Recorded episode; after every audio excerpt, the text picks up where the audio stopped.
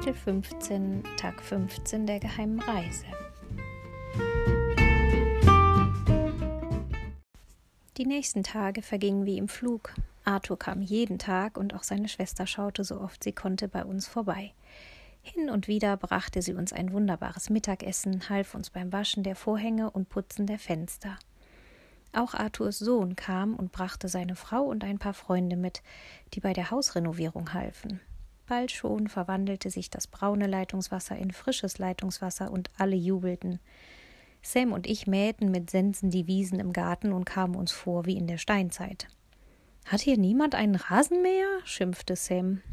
Aber als wir an die seltsame Bewegung der Sense gewöhnt waren, machte es richtig Spaß.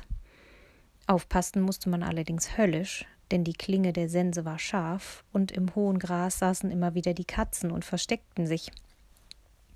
Sam fand im Schuppen eine alte Hängematte, die wir zwischen Zitronen- und Orangenbaum befestigten, und in den Pausen saßen wir darin, Sam mit seiner Gitarre und ich mit einem Kätzchen im Arm, und sangen ein Lied. Sam hatte sich das Rauchen abgewöhnt, doch Englisch sang er immer noch am liebsten. Und einmal gab es einen Krieg der Lieder. Wir sangen Englisch, Luise auf Deutsch aus dem Haus, und die beiden Franzosen, die gerade ein paar Schindeln auf dem Dach reparierten, stimmten die französische Hymne an. Jeder versuchte lauter zu singen als der andere, und bald stand am Tor eine große Gruppe Kinder und lugte neugierig durch die Gitterstäbe. Es stellte sich heraus, dass zu dem Haus neun Katzen gehörten. Luise überließ es mir, ihnen Namen zu geben. Ich nannte sie Tigerlili, Mogli, KitKat, Madame Pompadour, Muffin, die Drillinge nannte ich Stella, Luna und Moon, und den kleinen Kater, weil er eine Narbe auf der Stirn hatte, nannte ich Potter. Ich schrieb die Namen mit einer Zeichnung jeder Katze auf eine Liste und hängte sie in der Küche auf.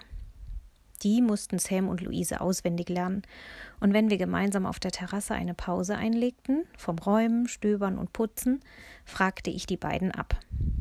Mein Lieblingskätzchen war Potter. Ich schleppte ihn überall mit hin, und wenn ich keine Hand frei hatte, lief er mir überall hin nach. Nachts schlief er auf meinen Füßen und morgens weckte er mich mit einem sanften, liebevollen Nasenstüber. Immer mehr Menschen fanden sich zum Helfen ein. Wir ließen das Tor zum Garten offen stehen, und so konnte jeder kommen und gehen, wann er wollte. Die Leute brachten auch Farbkübel und Werkzeug mit oder transportierten kaputte Möbel zum Sperrmüll. Ich mache ein großes Abendessen, verkündete Luise. Nein, mehr als ein Abendessen, ein Fest, ein richtiges Sommerfest im Garten mit Lampions in den Bäumen und Windlichtern mit brennenden Kerzen überall. Zum Dank für alle? fragte ich und freute mich bereits. Nicht nur, zum Dank für alle, zum Abschied für dich und jetzt machte sie eine Pause, weil mein Geburtstag ist. Dein Geburtstag? Echt? fragte Sam. Luise nickte. Mein achtzigster. Juhu! Ich freute mich und fiel Luise um den Hals. Trotzdem war ein Kloß in meine Kehle gerutscht, als ich das Wort Abschied gehört hatte. Die Zeit war so schnell vorbeigegangen, und ich konnte gar nicht fassen, dass es übermorgen zurück nach Deutschland gehen sollte. Obwohl ich mittlerweile große Sehnsucht nach meinen Eltern hatte, hätte ich mir vorstellen können, noch drei weitere Wochen so zu verbringen. Hier in Menton, mit all den lustigen, netten Franzosen. René, Arthurs Sohn, hatte angeboten, mich nach Bayern zu fahren. Er hatte geschäftlich in der Gegend zu tun und außerdem hatte er ein bequemes und schnelles Auto. Doch Luise wollte mich nicht alleine fahren lassen, darum versprach sie mitzukommen. Ist dir das nicht zu so anstrengend, Luise? fragte ich sie. Denn trotz dem schnellen Auto würde die Fahrt sicher acht Stunden dauern. Doch Luise schüttelte energisch den Kopf. Hör mal, ich bin keine alte Omse, ja? Ich war eben noch auf einem Rockfestival, hab einen Hund vor dem Tierheim gerettet, in einer Jugendherberge geschlafen, auf der Straße gesungen im Regen getanzt und bin durch ganz Deutschland mit einer alten Klapperkiste gebraust. Und du fragst mich, ob mir das zu viel wird? Sie lachte laut auf. Ich legte meine Arme um sie und drückte sie fest.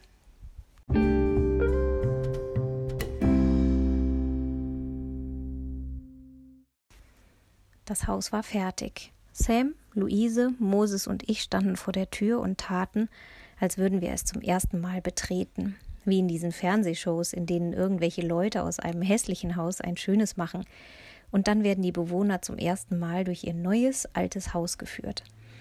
Die weinen dann immer vor Glück, oder vielleicht weinen sie auch, weil es ihnen vorher besser gefallen hat, das weiß man ja nicht so genau. So betraten wir also das neue alte Haus. Es roch nicht mehr muffig, im Kamin lagen Holzscheite, die auf einen kühlen Herbstabend warteten. Die Gardinen an den Fenstern hatten ihre graue Farbe abgeschüttelt, in der Küche stand das Geschirr blitzblank im Regal und die Töpfe und Pfannen hingen an Haken an den Wänden. Wir drehten jeden Wasserhahn auf und zu, um jedes Mal wieder ein entzücktes Ah und Oh auszusprechen, wenn das Wasser nach Wasser aussah und auch nach Wasser roch. In den oberen Schlafzimmern waren die Betten frisch bezogen und die Holzböden glänzten. Und Luise, was sagst du? fragte Sam und Luise blickte sich um. Heidanei, ist das schön, flüsterte sie gerührt und ihre Wangen glühten vor Aufregung. Sam kratzte sich am Kopf. Cool, richtig cool geworden, sagte er, und Moses hechelte freudig und wedelte mit dem Schwanz. An die herumstreuenden Katzen hatte er sich gewöhnt und ließ es sogar zu, dass sie ihm, wann immer sie wollten, durch die Beine liefen. Ach, und Sam, sagte Luise plötzlich, ich hätte da noch eine kleine Überraschung für dich. Sie zog ihn die Treppe hoch, die zum Speicher führte. Da Sam und ich uns hauptsächlich um den Garten gekümmert hatten, hatten wir die Umbauten nur am Rande mitbekommen. Luise öffnete die Tür zum Speicher und ihre Augen glänzten voller Vorfreude. Sam trat ein. Es war ein richtig schönes, großes Zimmer geworden, und durch die Dachfenster sah man direkt in den Zitronenbaum. Das ist dein Zimmer, Sam, also wenn du willst. Ich meine, ich möchte dich hier nicht festhalten oder so. Du kannst überall hingehen, jederzeit. Aber ich meine, du bist erst 16. Da sollte man vielleicht erst einmal seine Schule zu Ende machen, dann einen Führerschein und dann hinaus in die Welt gehen. Luise legte eine Pause ein. Nervös knetete sie ihre Hände. Und? Was meinst du?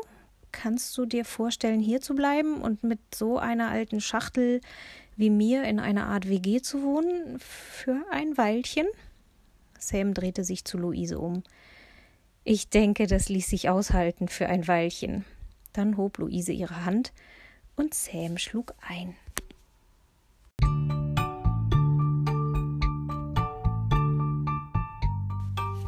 Ava schreibt, bald geht es nach Hause. Flo und Cleo werde ich so vermissen.